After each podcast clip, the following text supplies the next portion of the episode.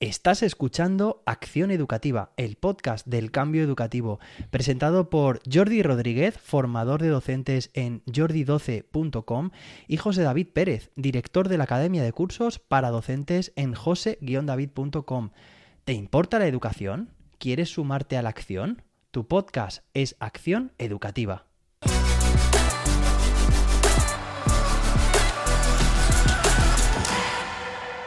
Hola José David, ¿qué tal estás? Pues muy bien, oye, eh, encantadísimo de estar aquí contigo y de tratar un tema tan interesante como el que, el que vamos a tratar hoy, ¿verdad? Sí, es un tema que además yo creo que es muy vigente. Vamos a hablar sobre la importancia de estar en tu elemento. En este caso, nosotros somos educadores, pues lo vamos a vincular a la educación, pero podría trascender a cualquier otro ámbito y me parece esencial a partir de una lectura que creo que nos marcó mucho, tanto a ti como a mí. Creo recordar por alguna conversación que hemos tenido. Totalmente. Además de mis primeras lecturas a nivel educativo y que me marcaron, que, me, que hicieran, hicieron que, que ampliara mucho esa visión que tenía yo con respecto a todo mi alumnado, pero a todas las personas, como vamos a ver también hoy en general, ¿no? Sí, yo creo que nosotros contamos con la fortuna de creer que nos encontramos en nuestro propio elemento y consideramos que, es esencial para que nosotros como educadores podamos ejercer como arquitectos de contextos educativos con nuestros alumnos y tratar de acercarles también a ellos a su propio elemento, que creo que debiera ser uno de los fundamentos de la educación. Pero antes de seguir con todo esto, eh, ¿tú qué piensas que es esto del elemento? Buah, pues mira, em, yo pienso que es, eh, bueno, digamos que conforme eh, Ken Robinson en su libro también lo, definía y, de alguna forma yo capté esa idea, era pues eso, donde convergen ese, ese lugar o, esas facetas, ¿no? Eh, de, nuestro, de nuestra vida laboral, profesional, en las cuales pues tenemos cierto talento, algo que se nos da bien, pero aparte nos gusta hacer, porque ahí hay como diferentes casuísticas, ¿no? O sea, a ti te puede, te, puede gustar algo hacer, pero mm, bueno, pero a lo mejor no eres demasiado bueno. O, viceversa también, ¿no? No sé, hay gente que, al que a la que le, gusta, pues no sé, garabatear mm, y es muy malo, por ejemplo, pero le gusta, pues no sé, por lo que le transmite, o, o al contrario también. El tema está en que muchas veces estos, estos este elemento muchas veces parece que está como, como sin encontrar ¿no? en, las personas y creo que facilitaría muchísimo lo que es el, cumplir ese objetivo vital, ya digo, tanto a nivel personal como a profesional, que cada uno encuentre que realmente está haciendo algo que, le gusta y que se le da bien hacer, ¿no? Ese talento y la pasión que converjan. ¿Tú qué, qué opinas? Sí, yo estoy totalmente de acuerdo. Y creo que muchas veces encontramos ese elemento después de dar con, otros, con otras circunstancias que puedan acercarnos a, él. O sea que no tenemos que pensar que a la primera eh, podemos encontrarlo. Aparte de que creo que hay varios elementos para cada uno, hay varias cosas que se nos pueden dar bien y que pueden formar parte de nuestra vida. De hecho, Ken Robinson, para quitarnos presión en esa búsqueda del elemento, lo que nos habla es que no debemos eh, dejar todo de la noche a la mañana para desarrollarnos en ese, en ese elemento hasta que estemos convencidos de que vamos a poder ser productivos. Y eso conecta con lo que tú estás diciendo. Eh, si algo nos apasiona, debemos acercarnos a, a, ello porque realmente nos va a ayudar a encontrar ese elemento. Aunque luego se disocie de esa primera, eh, de ese primer encuentro. A mí me parece fundamental. Y creo que después nos lleva a, ideas como pues, la motivación, la pasión, el compromiso por lo que estamos haciendo. ¿No? ¿Qué piensas? Pues mira, pienso que esa idea que has dicho es fundamental. Eh, por una parte, que no existe un único elemento, o mejor dicho, que pueden existir varios, además con distintos niveles de, digamos, de intensidad. Eh, en mi caso, por ejemplo, yo me remito a mi historia personal. Sabes que no empecé cuando, digamos, en el mundo laboral, no empecé en la educación, sino que antes de docente fui ingeniero, fui, programador, desarrollador, hice ingeniería de telecomunicaciones y, yo consideraba que era mi elemento. Antes de leer incluso el, libro, eh, yo consideraba que era un campo en el que me sentía muy a gusto y además pues parece ser que se, me daba bien. Entonces, más adelante, y a, raíz también de que mis padres también son docentes, pues de alguna forma que me, vi reconducido y, así lo decidí, me, me intenté acercar, como tú dices, a esa otra posible pasión que era la educación y así ha sido, incluso más férrea que, la anterior. O sea, por eso que puede haber varias con diferentes grados de, intensidad y te doy completamente la razón que tenemos que intentar acercarnos a ellas porque nos vamos a sentir mucho mejor a nivel, a nivel emocional, a nivel vital, en, definitiva. Así que yo te doy, te doy por completo la, razón y, creo que tú también estás en tu elemento, ¿verdad?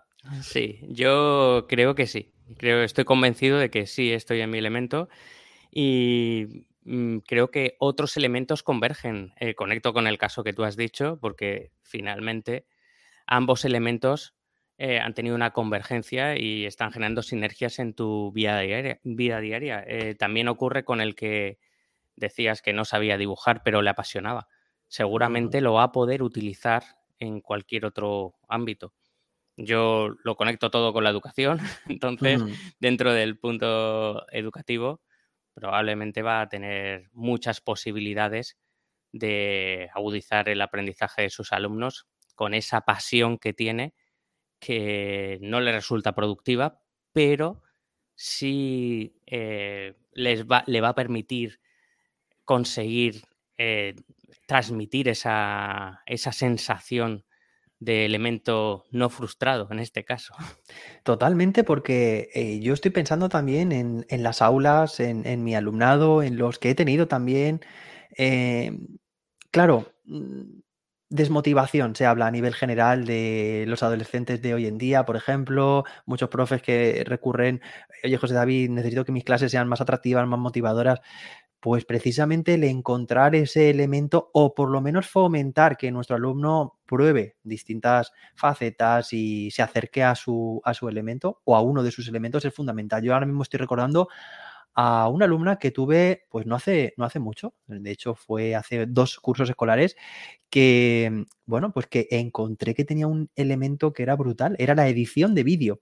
Claro, es que también tenemos que tener en cuenta que esas facetas eh, talentosas y que tienen que ver con la pasión, pues, pues también mm, van apareciendo. Conforme la sociedad va avanzando, se va tecnificando, también surgen nuevos mm, tipos de, talentos, ¿no? Como podría ser esa edición de vídeo como, o como puede haber muchas relacionadas con, la tecnología hoy en día que hace unos años era, era inviable. Entonces creo que, claro, mm, acercarse a la pasión y encontrar que realmente en esa pasión tienes un talento es el, vamos, es, la clave de, toda persona de, y que creo que los docentes tenemos ahí una, un objetivo fundamental eh, que es intentar acercarles a, que descubran sus, elementos. ¿Tú cómo, cómo, ves en este sentido?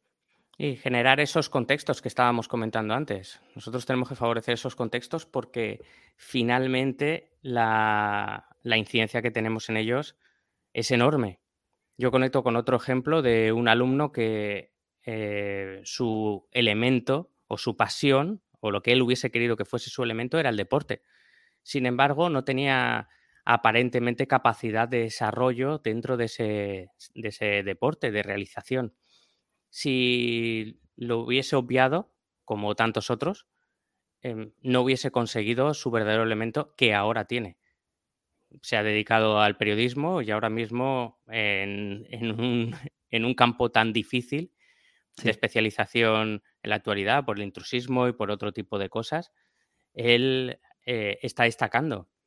Es muy joven y, tiene ahora mismo pues muchísimas posibilidades, está muy reconocido, se está realizando y lo hizo a través de sus propias redes, porque era su elemento y él se negaba a pensar que no iba a poder vivir, por decirlo de alguna forma, de su pasión, que era el deporte, pero tal vez no era ejerciendo como deportista, sino como está siendo este caso, eh, comentando el deporte y ahora mismo incluso asesorando a partir de un, un, punto estadístico de todo esto.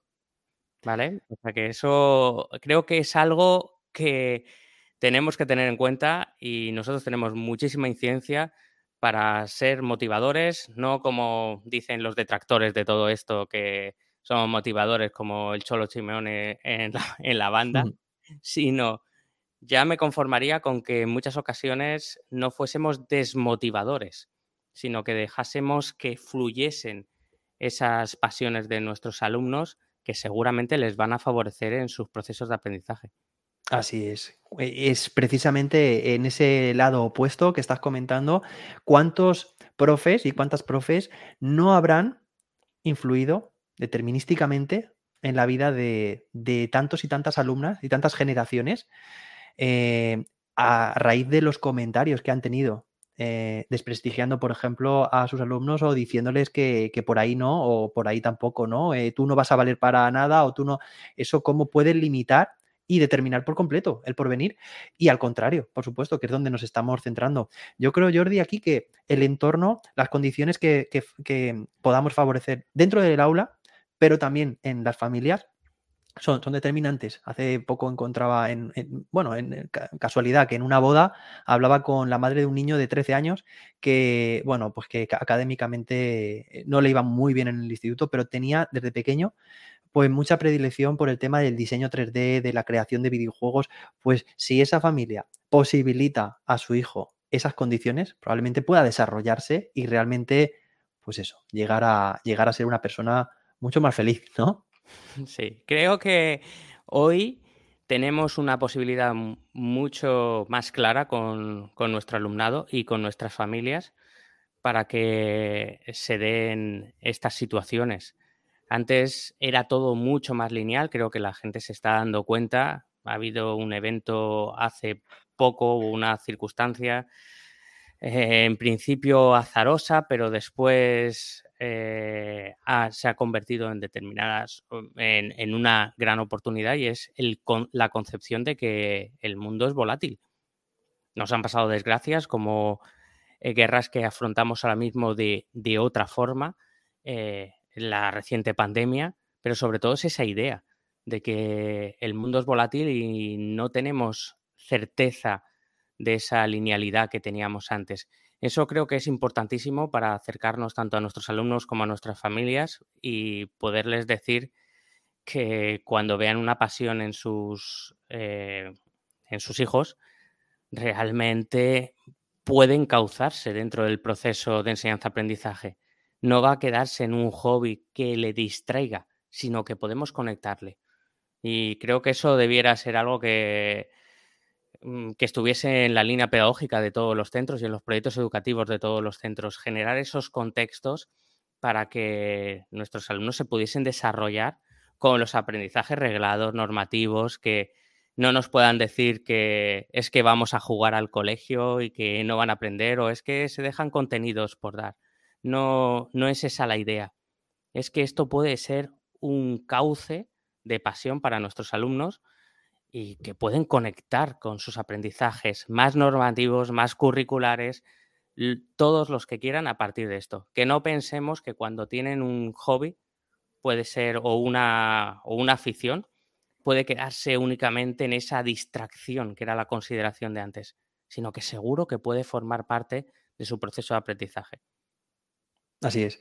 Yo, vamos, eh, sabes que estoy en estas 100% contigo, por eso también el, hacer este, este podcast juntos, creo que es un tema, bueno, pues mm, fundamental, que está en la base de esa mirada que tenemos que tener hacia, hacia la educación y esa capacidad de conectar, como tú has dicho también, lo que aparentemente consideramos que es ajeno al mundo educativo, como sucede muchas veces con esas pasiones que encontramos en nuestros más jóvenes y también en casa, eh, cómo conectarla con una parte pues más productiva también, como estaba diciendo, y, cómo acercarla también hacia, hacia lo curricular. Creo que cuando trabajamos eh, a través de ABP, eh, intentamos hacer eso, ¿no? Ese, ese proceso de acercar esas, esos intereses que, tienen y perspectiva nuestro alumnado a llevarlo al terreno más, más curricular, más académico. Así que, bueno, pues Jordi, yo creo que, hemos, expresado aquí nuestra opinión, nos hemos posicionado bastante al respecto y aquí animamos 100% a todos los docentes que se encarguen de fomentar entre su alumnado esas condiciones, ¿verdad? Sí, yo creo que es fundamental. Creo que vamos a ir concluyendo ya.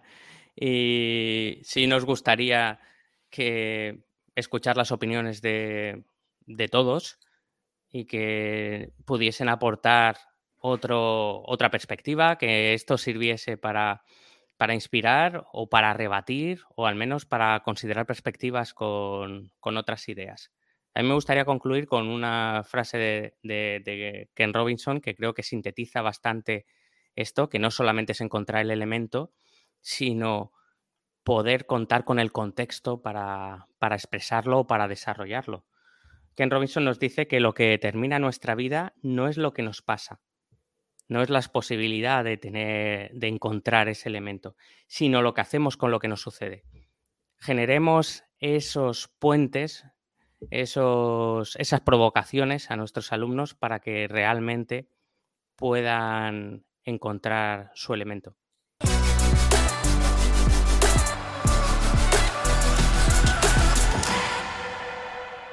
Y hasta aquí la acción educativa de hoy. ¿Quieres seguir formando parte de las acciones que necesita la educación hoy? Visita nuestra web accioneducativa.com, en la que podrás realizar nuestros cursos y solicitar una formación personalizada para tu centro. Únete a la acción educativa.